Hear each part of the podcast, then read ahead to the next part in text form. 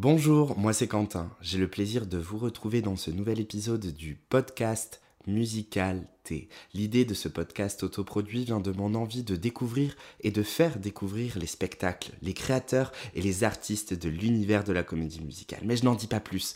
Attention, ça commence. Bonne écoute. J'aurais voulu être un artiste. Luc Plamondon est le producteur et parolier francophone qui a marqué le paysage de la comédie musicale avec notamment Starmania et Notre-Dame de Paris. Mais sa carrière ne se limite pas à ces deux productions. C'est ce que nous allons découvrir dans cet épisode du Musicalité.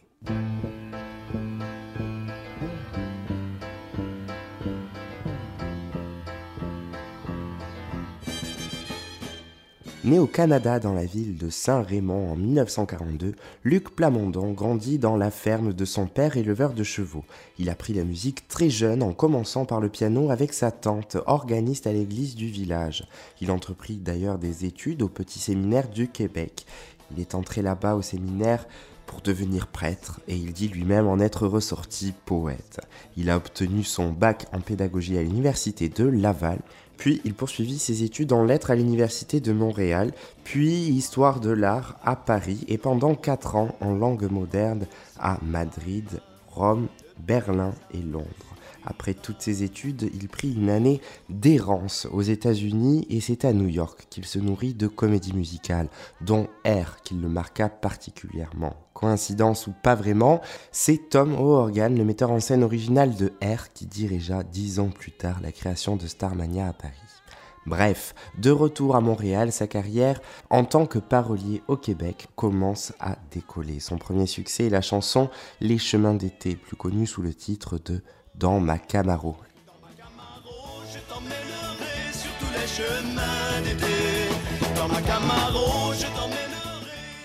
À la suite de son premier succès, il multiplie les rencontres et collabore ainsi avec trois autres artistes québécoises.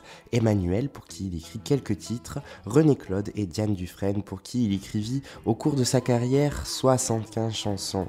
C'est d'ailleurs grâce à sa collaboration avec Diane Dufresne qu'il est contacté par Michel Berger pour travailler avec lui sur l'écriture de ce qui deviendra Starmania, créé sur scène à Paris en 1979.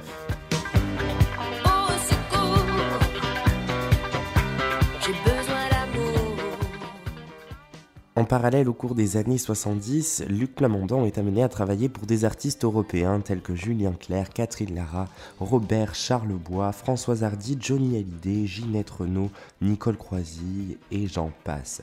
Il poursuivit tout au long de sa carrière à mêler création de spectacles et écriture de paroles pour des artistes en carrière solo.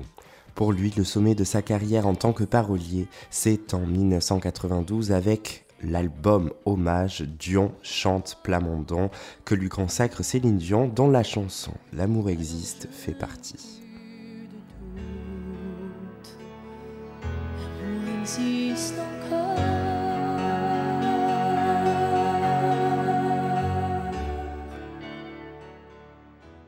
Après Starmania, il participe à l'écriture de nombreux projets de spectacles musicaux.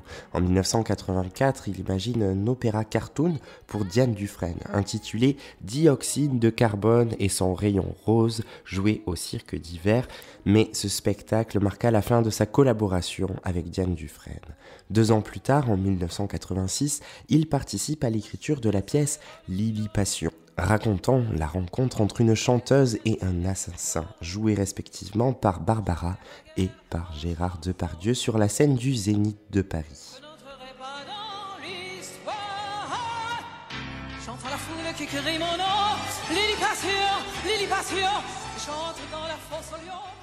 Quelques années plus tard, alors que Starmania est remonté au théâtre Marigny, le duo Michel Berger et Luc Plamondon se lance dans l'écriture d'un nouveau spectacle, La légende de Jimmy, sur le légendaire et fascinant James Dean. La légende de Jimmy est créée ainsi en septembre 1990 et jouée pendant six mois à Paris au théâtre Mogador, puis repris deux ans plus tard en 1992 à Montréal, puis à Essen en Allemagne la même année mais Ginny ne rencontra pas le même succès que Starmania.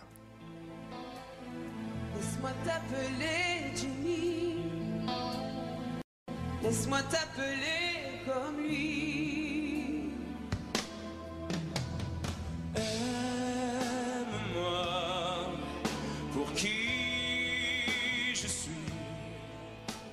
Deux ans après la légende de Jimmy, Luc Plamondon travaille avec Catherine Lara sur Sang et les Romantiques, un musical rock symphonique sorti en album, puis joué sur la scène du théâtre du Châtelet avec une double distribution.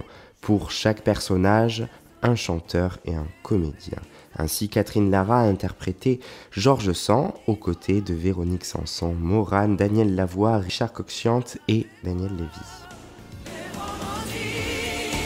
sont dans l'air du temps, les romantiques ont toujours 20 ans et la musique.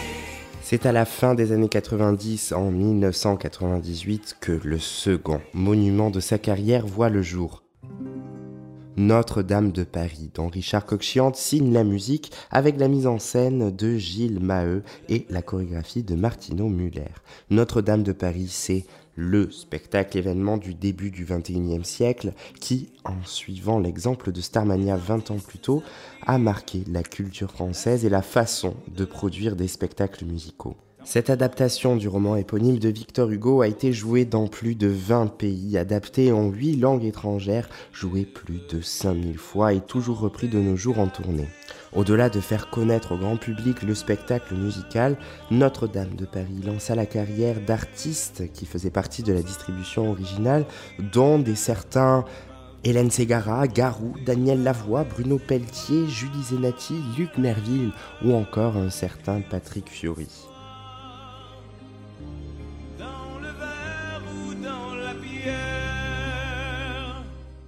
Après ce nouveau grand succès, Luc Plamondon ne s'arrêta pas là et c'est ainsi que Cindy Cendrillon 2002 vit le jour au Zénith de Caen, puis au Palais des Congrès de Paris en 2002, présentant l'univers de Cendrillon interprété par l'âme dans un contexte moderne sur la musique de Romano Musirama et la chorégraphie de Martino Muller qui avait fait celle de Notre-Dame de Paris. Malgré des ventes respectables pour l'album et les singles, l'exploitation scénique de Cindy ne rencontra pas un fort succès et ne resta d'ailleurs pas très longtemps à l'affiche. Cindy Cendrillon 2022 n'a jamais été repris depuis.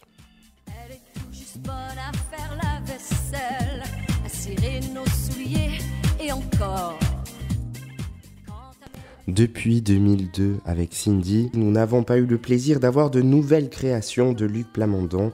Il n'est pas pour autant à la retraite. Il a travaillé sur de nombreuses reprises de ses créations, comme Notre-Dame de Paris ou plus récemment Starmania en 2022. Sa carrière de parolier ne s'est pas non plus arrêtée. En 2012, il collabora à nouveau avec Céline Dion pour l'album Sans attendre. Quelques années plus tôt, en 2011, il fit l'objet d'un album compilation hommage, avec quatre volumes intitulés J'aurais voulu être un artiste pour pouvoir dire pourquoi j'existe, dans lequel sont présents les voix de Diane Dufresne, Céline Dion, Judith Bérard, Garou, Catherine Lara, Ginette Renault et bien d'autres. Depuis l'amour existe encore, je pense que j'ai pas fait une chanson d'amour aussi forte. J'espère que vous avez apprécié et découvrir succinctement la carrière de Luc Plamondon et que cet épisode du Musicalité vous a plu. Afin de soutenir le podcast, je vous invite à vous abonner ici ou sur Instagram et surtout n'hésitez pas à laisser votre avis. Je vous donne rendez-vous très bientôt pour partir à la découverte d'un nouveau sujet d'histoire de la comédie musicale. De quoi s'agira-t-il? Eh bien, réponse dans le prochain épisode. À bientôt 5, 6, 7, 8, le musical, le musical, le musical.